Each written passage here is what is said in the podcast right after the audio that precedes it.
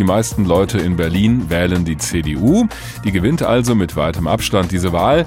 Es kann aber trotzdem sein, dass SPD, Grüne und die Linke weiter regieren.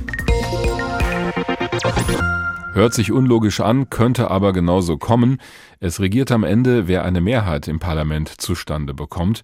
Und da ist das Ergebnis offen momentan.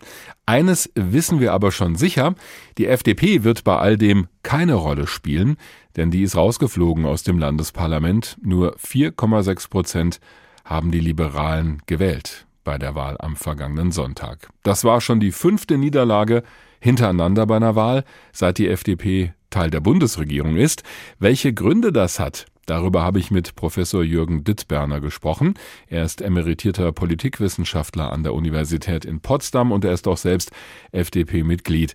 Herr Professor Dittberner, der Chef der FDP, Christian Lindner, sieht die Beteiligung seiner Partei an der Bundesregierung als einen Grund für das schlechte Ergebnis bei dieser Wahl in Berlin. Hat der Mann den Recht? Also meiner Meinung nach haben die Berliner vor allen Dingen sich die Situation vor Ort angesehen. Mhm. Und, äh, also Lindner hat nicht recht. Würde ich nicht so sehen.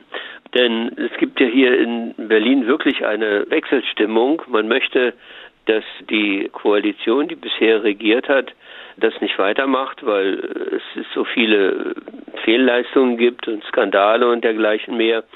Und die Wechselstimmung hat sich dann konzentriert auf die CDU. Da sind die Umfragen ja immer so bei 27 Prozent gewesen. Dann haben die Leute sicherlich gerechnet. Die FDP, die kommt auf 6, 7, vielleicht höchstens 8 Prozent. Und das reicht eben nicht. Und deswegen denke ich mal, aus, also aus dieser Überlegung heraus, die FDP wurde hier äh, nicht gebraucht, um den Wechsel herbeizuführen.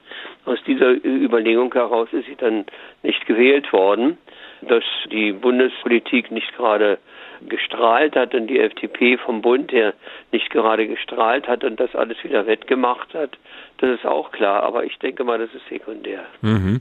Jetzt sagt Christian Lindner aber, ein grundsätzlicher Kurswechsel, der sei nicht notwendig. Das hat er gestern nach einer Präsidiumssitzung so formuliert. Vor dem Hintergrund, was Sie gerade geschildert haben, wie beurteilen Sie das?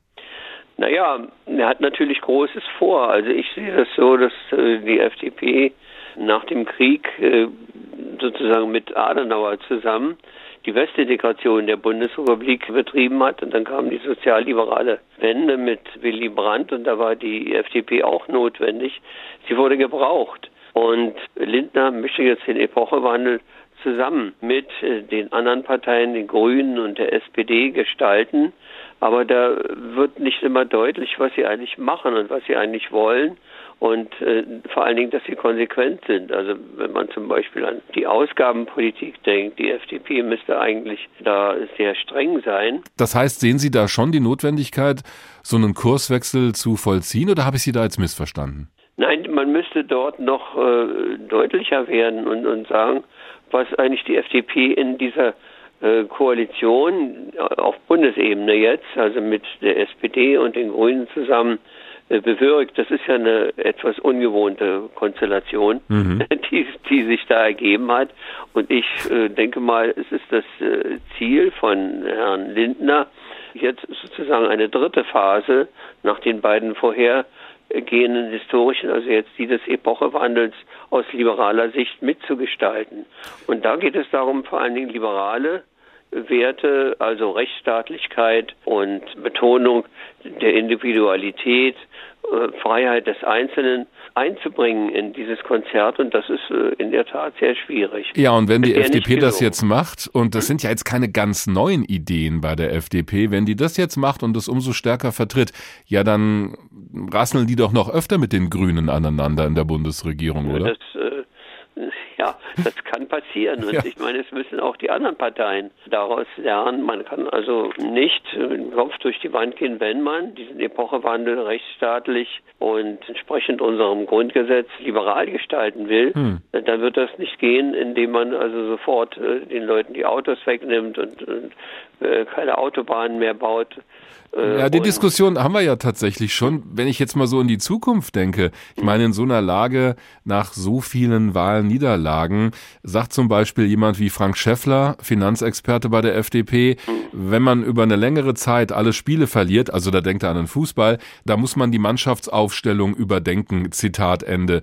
Da sind wir also ja. mittendrin in einer Personaldebatte. Braucht's die Ihrer Meinung nach bei der FDP? Naja, es geht die, um die Frage, ob äh, der Kurs, den Herr Lindner, also die neue FDP, wird ja jetzt immer gesagt, man hat ja dafür auch einen Generalsekretär extra äh, geholt und will also neue Themen äh, in den Mittelpunkt stellen. Ob das gelingt, also es sieht im Augenblick äh, nicht gut aus. Und die Frage ist, wie lang ist der Atem des Vorsitzenden? Gibt er jetzt auf, gibt er morgen auf? Schafft das plötzlich mit einem Knall, alles doch noch durchzusetzen?